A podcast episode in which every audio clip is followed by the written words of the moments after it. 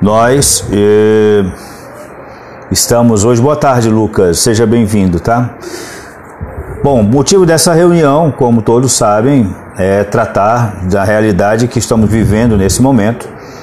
E a assessoria missionária ela tem a, a missão de assessorar todas as missões para que juntos nós possamos sempre auxiliá-los a lidar da melhor maneira possível com essa realidade que se põe hoje que é uma realidade extremamente desafiadora para efeito de evangelização, de missionaridade. Né? E para isso nós iniciamos invocando a Santíssima Trindade e o Espírito Santo. Estamos reunidos em nome do Pai, do Filho e do Espírito Santo. Amém. Vinde, Espírito Santo, enchei os corações dos vossos fiéis e acendei neles o fogo do vosso amor. Enviai, Senhor, o vosso Espírito, e tudo será criado, e renovareis a face da terra. Oremos. Ó Deus, que instruíste os corações dos vossos fiéis, com a luz do teu Espírito Santo, fazei que apreciemos retamente todas as coisas segundo o mesmo Espírito, e gozemos sempre de suas consolações, por Cristo Senhor nosso. Amém. Senhor, aumentai em nós a fé e faz brilhar nos nossos corações a luz do teu Espírito Santo. Amém.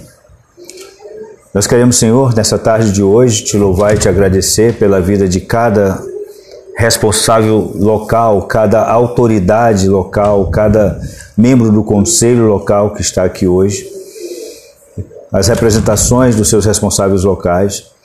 Te agradecemos, Senhor, pela vida deles, pela disponibilidade te apresentamos, Senhor, todo esse momento, toda a, a palavra que você deseja trazer hoje para as missões. E te pedimos, Senhor, que possa já nos iluminar e nos trazer a graça de uma partilha das nossas realidades e principalmente das formas com que você tem encontrado para manter essa missionaridade em ação dentro do carisma Rainha da Paz.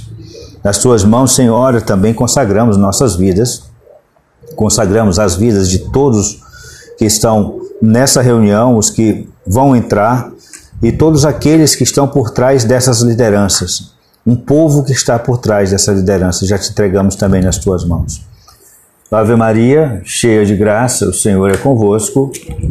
Bendita sois vós entre as mulheres Bendito é o fruto do vosso ventre, Jesus. Santa Maria, Mãe de Deus, rogai por nós, pecadores, agora e na hora de nossa morte. Amém. Estamos reunidos em nome do Pai, do Filho e do Espírito Santo. Amém. Então, boa tarde a todos. Mais uma vez, assim, muito obrigado por, pela presença de todos vocês. Mas por que, que nós estamos nos reunindo hoje? Estamos vivendo um tempo agora que é um tempo muito perigoso para a retomada, que é a retomada dos nossos trabalhos. Né? Boa tarde, Bené. É, é um tempo muito perigoso porque muitos de vocês, boa tarde, Edgazão, seja bem-vindo. Muitos de vocês estão vivendo um tempo hoje de dúvidas um tempo hoje de do que fazer. Eu abro, eu fecho, eu fecho, eu abro, que horas? Eu posso ir mais tarde, eu posso ir mais cedo, eu vou abrir a minha adoração, eu vou abrir a casa, eu posso quantas pessoas. Então, esse conjunto de dúvidas, esse conjunto de situações tem trazido uma angústia muito grande para muitos de vocês que têm chegado a mim através dos assessores missionários. Essa angústia, essa dúvida. O que eu faço? É, chega um, um é, é, muito comum dentro da igreja mesmo, tem, chega um líder e diz assim: vamos abrir Aí chega outro e diz: Olha, não é prudente nós abrimos agora, nós não vamos abrir, vamos esperar mais um pouco. Olha o tanto de gente morrendo e vamos ficar em casa. O outro diz: Não, vamos fazer, vamos fazer live. Aí o outro diz: Não, mas a live não tá, o pessoal não está mais aderindo à live. E, e essa, essa confusão de sentimentos, de opiniões e também de, de desejos tem trazido para a missão, não só do Rainha da Paz, mas da própria igreja, uma inércia. Porque é aquela coisa, a gente não sabe o que fazer e no final das contas a gente acaba não fazendo nada. Essa que é a verdade. Não é uma coisa do Rainha da Paz. Eu estou colocando um ambiente hoje da igreja no mundo. Boa tarde, Senira, seja bem-vindo. Então, é, é uma realidade do mundo, não é só aqui em Sobral.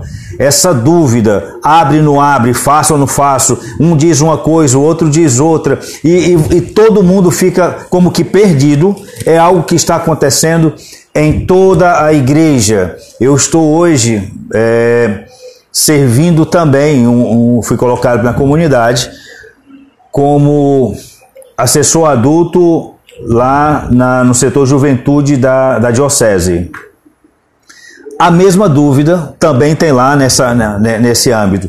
Partilho com outros irmãos de outras expressões juvenis da igreja, também estão vivendo. Ou seja, está acontecendo nesse momento na igreja essa inércia por tantas opiniões, por tantas falas, por tantas coisas, e a gente fica sem saber exatamente o que vamos fazer.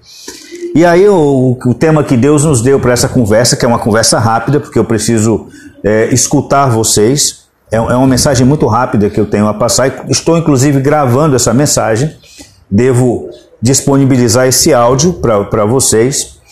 É, o tema é: quem tiver ouvidos, ouça o, o que o Espírito diz às igrejas.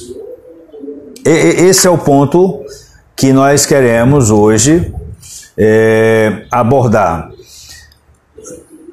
Temos muitas vozes, nós temos estatísticas que nos fazem parar, nós temos é, um povo que sofre por falta de pastor, nós temos pessoas que estão arrefecendo na fé, nós temos um monte de situações que precisamos olhar para todas, mas para onde nós vamos tomar o nosso caminho, para onde nós vamos tomar a nossa nosso caminhar, é aquilo que o Espírito diz às igrejas.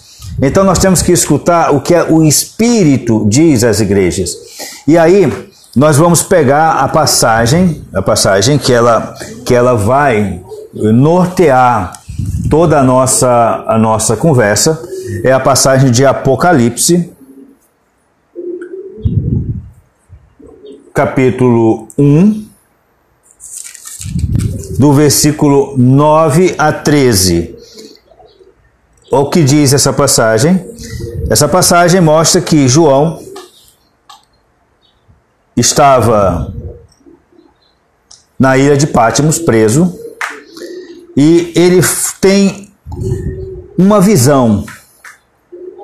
A visão que, que João tem na ilha de Pátimos mostra uma, o, aquilo que nós queremos que, que você entenda o assunto da conversa de hoje.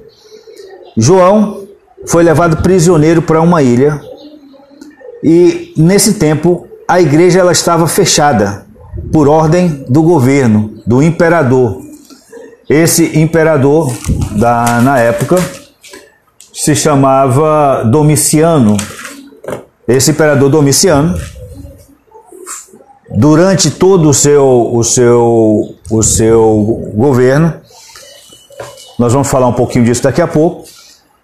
Ele foi no, no, durante seu império que todos os apóstolos morreram, que a igreja foi perseguida. É, João, cumprindo a promessa que que Jesus tinha profetizado de que ele não morreria, e pensava até que ele, ele não morreria de martírio como os outros. E, e, alguns pensavam que ele não ia morrer de jeito nenhum. Então ele, ao contrário dos outros, o único dos apóstolos que não foi martirizado, mas foi preso numa ilha de Pátimos. E a igreja fechada, a igreja do, sofrendo um, um, esse impacto da perseguição, a perseguição de, de, dos governos, ele teve essa visão que está no versículo, no capítulo 1, do versículo 9 até o versículo é, diz, até o 20. Mas tem algo que é muito importante que eu queria destacar para você, que é o que ele vem trazer aqui assim. No domingo eu fui arrebatado em êxtase, no versículo 10 e ouvi por trás de mim uma voz forte, como de trombeta, que me dizia: O que vês, escreve-o no livro e manda para as sete igrejas. João estava andando, teve uma visão de, com Jesus e Jesus disse que o que você vê agora você escreve e manda para as sete igrejas. Só preciso te lembrar que sete na Bíblia significa totalidade, infinito. Então, todas as igrejas. É, é, é uma carta que é para todo mundo. E aí, ele começa a dizer assim: O que vês, escreve e manda para as sete igrejas: para a igreja de Éfeso, de Esmirna, Pérgamo, Tiátira, Sardes, Filadélfia e Laodiceia. Eu fui pegar essa passagem, me chamou muita atenção o fato de que é, às vezes a gente fica escutando na, na, televisão que essa é a pior pandemia ou a pior situação, a situação mais difícil que a igreja já passou na história, na sua história. Isso é mentira. A igreja já passou coisas piores do que isso. A igreja ela foi perseguida por judeus, perseguida pelo Império Romano, foi perseguida pelos bárbaros. E em todos esses momentos de perseguição, de dificuldade, de impossibilidade de se fazer acontecer a evangelização, a igreja sempre cresceu. Essa que é a grande verdade. Só que nesse tempo, o tempo de, de nesse tempo que João escreve isso, era um tempo que era algo que nós chamamos um dos momentos mais cruentos da, da história da igreja onde os cristãos eram mortos simplesmente pelo fato de serem cristãos. Hoje nós estamos vivendo um tempo que ainda não somos proibidos de ser cristãos. Temos limitações para poder exercer a nossa cristandade dentro de uma regra, que é uma regra chamada decreto. Mas ainda não estamos proibidos. O grande problema que eu vejo é que o decreto ele é feito e aqui já fica já uma observação importante. Cristão obedece decreto. Só para deixar claro isso, vamos deixar muito claro isso. Cristão é o primeiro que obedece o decreto. Agora, a questão é como é que você se comporta como cristão dentro do decreto. É, é, esse é um, um, ponto importante, tá? Um ponto importante. E, e, fazendo assim uma uma observação, eu não vou pegar a passagem ponto por ponto, mas eu vou deixar a, as referências para vocês para que você possa olhar com calma todas essas passagens e possa depois rezar com cada uma delas, tá? Por quê? Porque muito provavelmente você vai encontrar sua missão dentro de uma dessas igrejas que nós vamos abordar agora. O que é que o Espírito disse para cada uma dessas igrejas? Muito interessante. É muito interessante o que a, a, a, passagem vai nos dizer, que essas sete igrejas, Jesus tem sempre tem um, um, um recado para cada uma. E aqui eu faço uma observação a vocês. Das sete igrejas, duas igrejas, Jesus só tem elogio.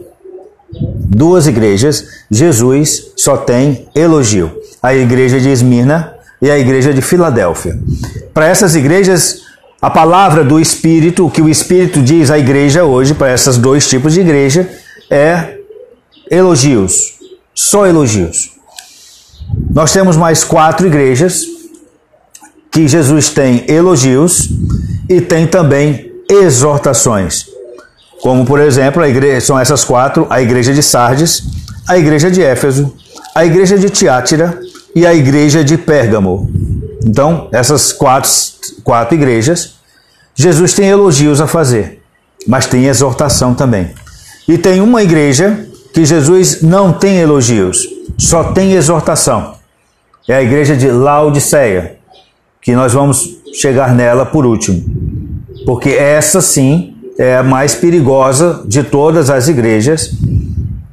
Eu diria para você, se você se identificar com alguma dessas igrejas, e se for Laodiceia, é a nossa maior preocupação seria essa, com a sua missão. Nós estaremos muito preocupados com a sua missão em ajudá-los a sair dessa, dessa condição. Mas vamos lá. Como essa conversa ela é rápida, eu, eu fiz uma síntese, tá? Fiz uma síntese do que, que Jesus, de como era a realidade dessas, dessas igrejas que Jesus descreve através de João nessa carta às sete igrejas no livro do Apocalipse. Vamos começar com as igrejas que foram só elogios. As igrejas que foram só elogios foi a igreja de Filadélfia e a igreja de Esmirna. A igreja de Filadélfia, eu vou, é, são as únicas que eu vou ler, tá? Eu vou ler apenas, apenas essas. A igreja de Esmirna diz o seguinte no capítulo 2, versículo 8. Ah, assim, uma coisa importante.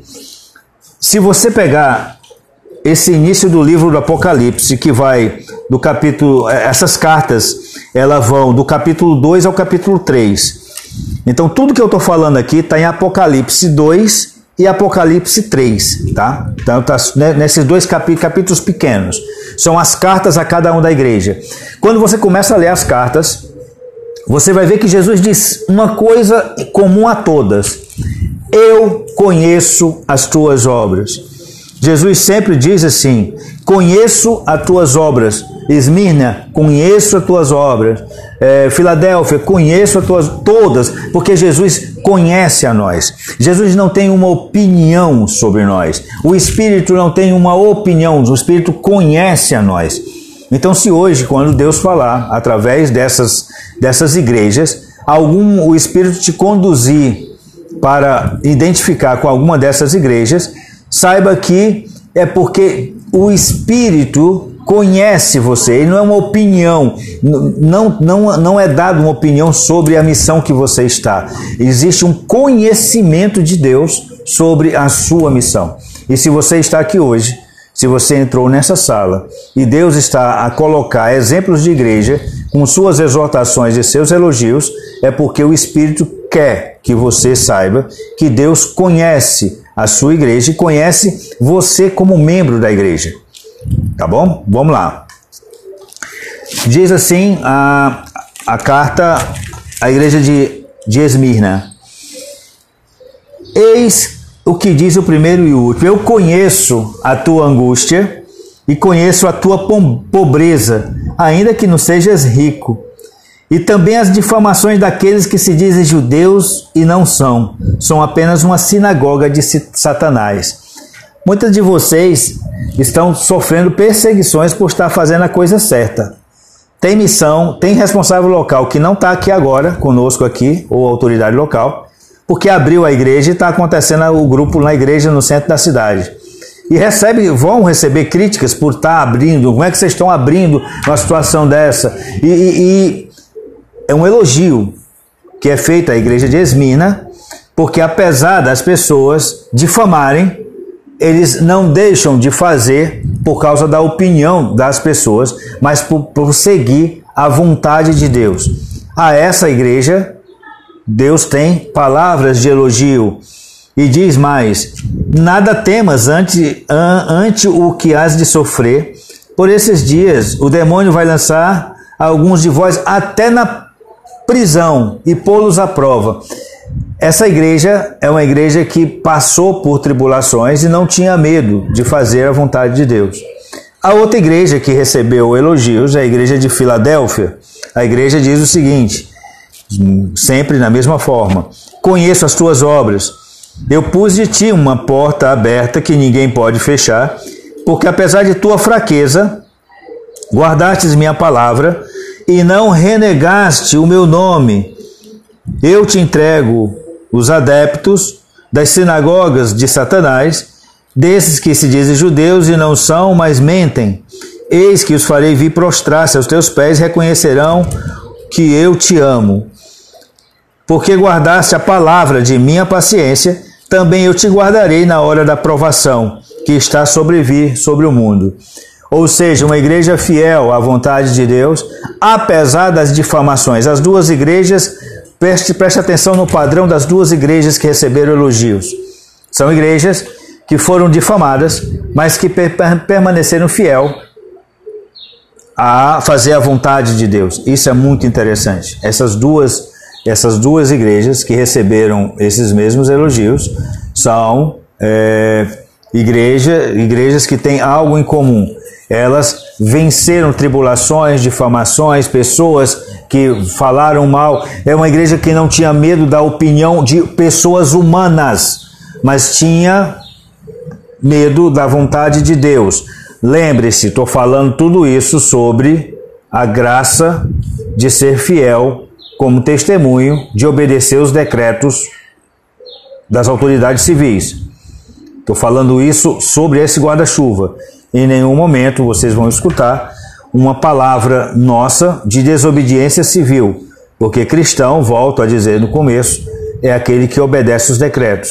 O que nos preocupa é como nós estamos obedecendo esse decreto, ou o que nós estamos deixando de fazer, ou se preocupando com opiniões de outrem, e deixar de fazer algumas coisas que podem ser feitas mesmo diante dos decretos.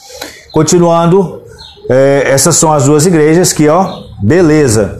Gostaria muito que todos nós estivéssemos nessas igrejas. Mas temos mais quatro igrejas. E essas quatro igrejas são a igreja de Sardes, a igreja de Éfeso, a igreja de Tiátira e a igreja de Pérgamo. Essas quatro igrejas, elas são é, igrejas que merecem elogio e igrejas que têm exortações. A igreja, vamos começar pela igreja, a primeira aqui na sequência da, da passagem, a igreja de Éfeso. A igreja de Éfeso, a palavra de Deus vai dizer o seguinte: olha o elogio que bacana. Conheço tuas obras, conheço tua paciência. No, tu, tu não podes suportar os maus. Puseste à prova os que dizem apóstolos e os que e não e não o são. E, o, e os achastes mentirosos. Tem perseverança, sofreste pelo meu nome, não desanimou. Ô igreja bonita essa! Mas ele vai dizer o seguinte: Mas eu tenho uma coisa contra ti. Você arrefeceu o primeiro amor. Você até está funcionando tudo direitinho aí, está funcionando bacana. Mas o seu primeiro amor, ó, arrefeceu o primeiro amor. E quando você arrefece o primeiro amor, você não faz mais nada baseado na experiência de Deus, mas você faz baseado em uma rotina, numa mecânica. Éfeso era uma igreja que era bonita de se ver, mas tinha perdido o primeiro amor. E se não mudasse isso, a igreja iria ruir. Eu digo isso para a sua missão. Você que está funcionando tudo direitinho, mas que não tem mais o primeiro amor nas orações, que o Pentecostes foi só uma missa para você, não foi um marco na sua história, na história da sua missão. Se o Pentecostes não foi um marco na sua experiência com Deus e o seu povo, Fique esperto. Fique esperto porque para essa igreja existe uma exortação, embora também tenha um elogio. Outra igreja, a igreja de que vem na sequência, é a igreja de Pérgamo. A igreja de Pérgamo é muito engraçada, porque a igreja de Pérgamo era valente. Lá tinha um bispo chamado Antipas, que ele foi martirizado.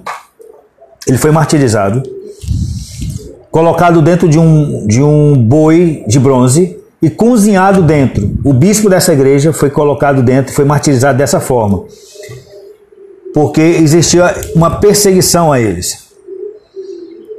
Por outro lado, existia também um, uma queixa de Deus com eles, de Jesus com eles, porque lembra que eu falei para vocês que existia um, um imperador Domiciano, esse imperador que quis é, aliás, que martirizou os, todos os apóstolos e mandou João preso. Esse foi um, um, o primeiro imperador que se proclamou Senhor e Deus. E ele mandou construir templos para si. E essa igreja, Pérgamo, foi a primeira das igrejas que construiu um templo para poder se safar desse negócio, dessa perseguição. Então, muitas igrejas, muitas missões são valentes, mas algumas delas também têm o discurso de agradar o Senhor do mal, ou o Senhor que impede. É mais ou menos, deixa eu ver se eu explico. São as pessoas que defendem que tem que ficar tudo parado. Para que tudo parado? É como foi dito aqui por uma autoridade aqui, que governa aqui, que disse que a igreja, o pessoal queria que a igreja abrisse por causa do dinheiro. E as pessoas dizem: é isso mesmo. Não abrir não, não abrir a igreja porque tão, é, é, a mesma turma que diz, olha, você não precisa ir de missa não, que você tem a missa virtual. E não sabe que a missa virtual não é sacramental. A missa virtual não é sacramental. Vou repetir isso para ficar bem claro. E aí o que é que acontece? Tem pessoas, tem, tem igrejas que vão defender o não funcionamento da igreja para agradar o chefe. A igreja tem que funcionar, gente. A igreja ela precisa funcionar. A missão ela precisa funcionar. Ela vai funcionar dentro de um modelo que é, seja permitido dentro do decreto, mas ela não vai deixar de funcionar. Ela não pode deixar de funcionar. E usar o decreto para mandar fechar a igreja ou fechar as atividades missionárias é algo que é perigosíssimo.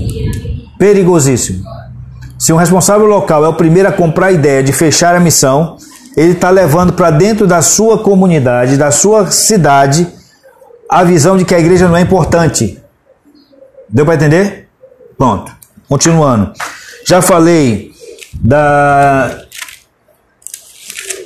de Éfeso, já falei de Pérgamo, vou falar agora de Tiátira. A igreja de Tiátira é uma igreja que o, o, Jesus começa com os elogios muito bons. Olha, vocês estão crescendo. Como tem missão que diz, olha, vocês estão até crescendo, mas tem um problema. Tem gente aí falando doutrina errada. Tem gente aí falando doutrina errada, que no caso lá de Tiátira era uma, era uma profetisa chamada Jezabel então, a igreja de vocês é bonita, tem crescido bastante, mas tem gente aí ensinando doutrina errada e vocês estão deixando.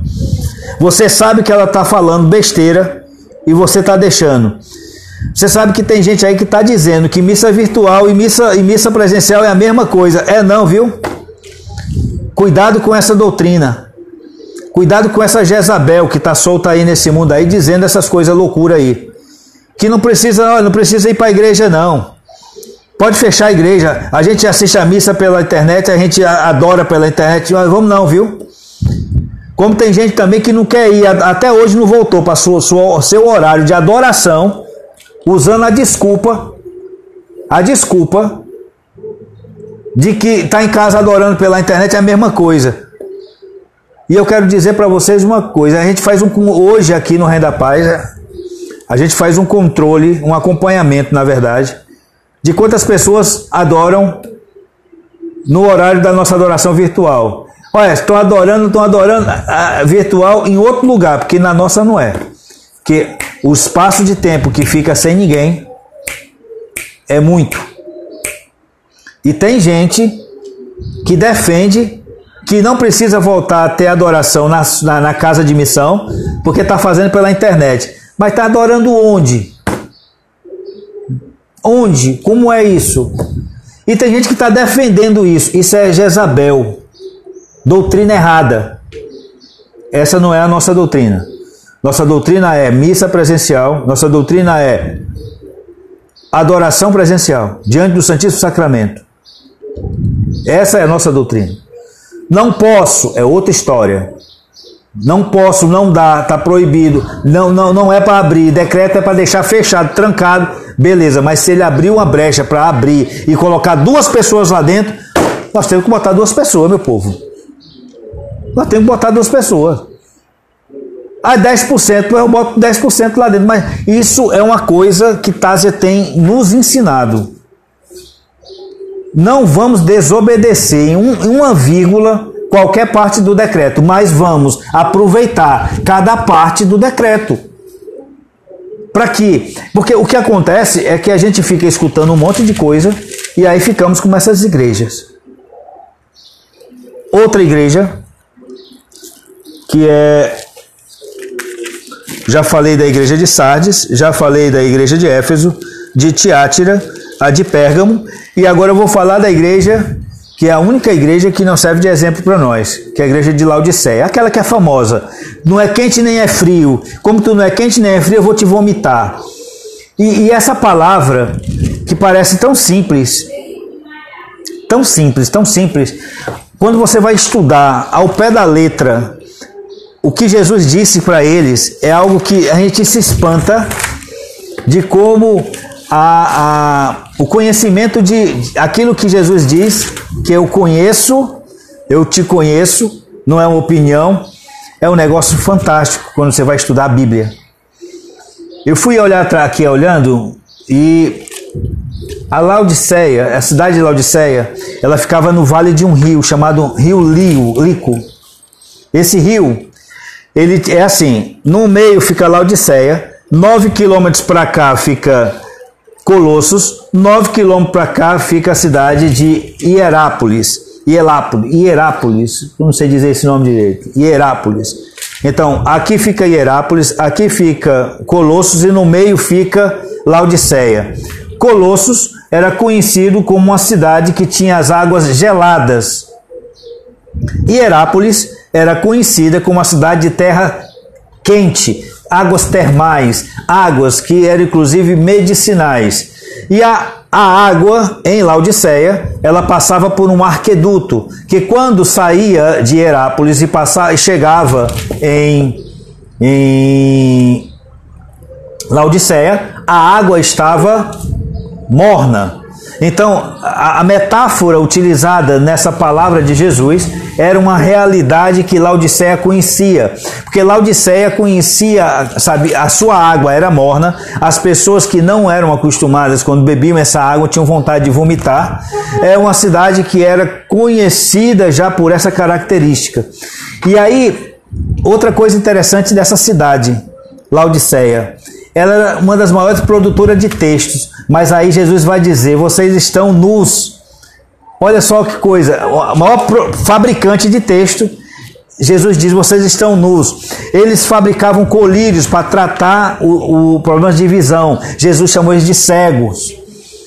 Era um centro comercial, ele diz: vocês são um bando de pobres. Quando essas palavras chegaram a Laodiceia, foi muito impactante porque tudo isso que foi dito foi algo que eles viviam e sabiam. Eles sabiam que eles fabricavam colírio, mas Deus estava mandando dizer que eles estavam cegos.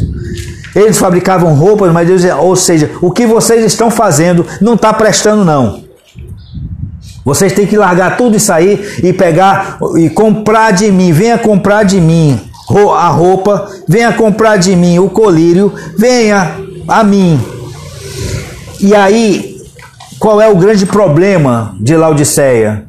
Porque Laodiceia, se, se você olhar, ela não tem um problema de doutrina, ela não tinha uma Jezabel lá, falso, falsos profetas, ela não tinha gente falando besteira, ela não tinha gente que estava lá, é, não tinha pobres, tava, a igreja era toda perfeita. E o que é que não tinha nessa igreja? Por que, que Jesus ficou zangado com essa igreja? Por que, que a palavra, a única palavra dura que não teve elogio foi Laodiceia? Porque eles perderam. Escute para mim, escute bem quietinho, eu vou chegar mais perto. Eles perderam experiência de Deus. Igreja que perde experiência de Deus, ela se perde em si mesma. Missão, vou traduzir, que perde experiência de Deus e vai se deixando amornecer. E quando se fica morno, a doutrina ela deixa de, de ser o mais importante. É uma igreja que funciona por funcionar. Todos vocês estão vendo, fazendo no que, que nós estamos fazendo aqui, uma avaliação no meio do ano. Mas por que vocês estão fazendo uma avaliação num tempo de pandemia? Eu falava isso para Gleidson quando começou. Ele dizia para mim assim: Ah, mas, mas é muito difícil viver esse tempo. Assim, é, é difícil, realmente é verdade, é difícil. Mas é o tempo que nós temos. Nós não temos outro tempo. Nós não vamos deixar de ser o que somos nesse tempo. Nós somos assim. Nós somos rainha da paz. Nós somos mãe da, natu da, da, da humanidade. Nós somos almas esposas. Nós não vamos deixar de ser por causa do tempo. O tempo, é, ele vai estar tá aí. Na história dos desses 37, 38 anos do, do, de caminhada, na verdade, esses 37 anos de caminhada, o que é que acontece? É, já tivemos tempos bons e tempos não tão bons. Estamos vivendo tempos não tão bons. Né? Então, estão, estão aqui me corrigindo que não é que não é 37 anos. É, realmente eu acho que eu exagerei. Não é 37 anos, acho que são 33 anos, não é isso? 32? Quem ajuda aí? Coloca aí para mim, por favor, no, no, no chat. É 32 ou é. Vai lá, Atila, faça seu papel aí, ajuda. 32? Quantos anos nós completamos agora em fevereiro? É, 32, valeu, obrigado. Eu mesmo botei aqui para não. Então, assim, caminhando para o final, para a gente poder bater um papo rapidinho, tá? É, essa igreja, essa, é, tudo isso que foi falado para essas igrejas, nós, nós, se você perguntar, deve perguntar assim, mas Márcio, vem cá, eu, eu vou escolher uma, é? Não, não, você não vai escolher uma, não. Essas sete igrejas são realidades que nós vivemos, essas sete realidades na nossa missão. Essas sete realidades estão presentes na nossa missão. Cabe a nós apenas identificarmos para poder lutarmos contra isso. A ideia da partilha é essa. Dizer para vocês que existe sim um desafio, existe. É difícil, é difícil, mas nós não podemos parar. E vamos acertar, vamos ter elogios, vamos ter exortações. Mas o que nós queremos aqui nessa partilha de hoje é potencializar os elogios e principalmente ajudar naquilo que é os nossos desafios enquanto exortações de Deus para nós. Temos que sair da da mantemos se manter firme. Vou pegar aqui uma por uma os defeitos para a gente poder não se perder. A igreja de Sardes, que era uma igreja viva, que vivia da aparência, mas era uma igreja morta, porque na verdade ela não vivia o que aparentava. Então vamos fugir, as nossas missões fugir da aparência. Da aparência, não, nós não precisamos viver de aparência, nós precisamos viver de uma verdade das nossas dores e as nossas dificuldades. As dores e as dificuldades é que faz a gente crescer. A igreja de Éfeso é uma igreja que arrefeceu o primeiro amor, então vamos lutar para aquecer o nosso primeiro amor. A igreja de Tiátira não repreendia uma profetisa que falava heresia. Vamos ficar atento ao que está sendo dito dentro das nossas missões. E pode ser uma grande autoridade que esteja sendo fazendo o papel de Jezabel. E é seu papel, como autoridade maior, ir lá e corrigir. Corrija. Não, não, se, não se omita disso. A igreja de Pérgamo ela contemporizou com os inimigos, ele contemporizou com aquilo que não é vontade de Deus. Construiu um templo para o imperador Diocleciano, na verdade é o Domiciano, e esse fazer um templo para isso é uma idolatria, trocar Deus por outras coisas. A igreja de Laodiceia, nós já falamos aqui, é uma igreja que é morna, que perdeu a experiência de Deus. Então, recuperemos a experiência de Deus. Para que possamos estar sempre olhando para Filadélfia e para Esmirna, que são duas igrejas que mantiveram fiéis, foram difamadas, mas não desistiram. Pedimos a Ti, então, Senhor, nessa tarde de hoje, finalizando essa formação, que todas essas palavras sejam guardadas nos nossos corações e que possam ser levadas para a nossa oração, pela nossa missão, pela condução do nosso governo. Ave Maria.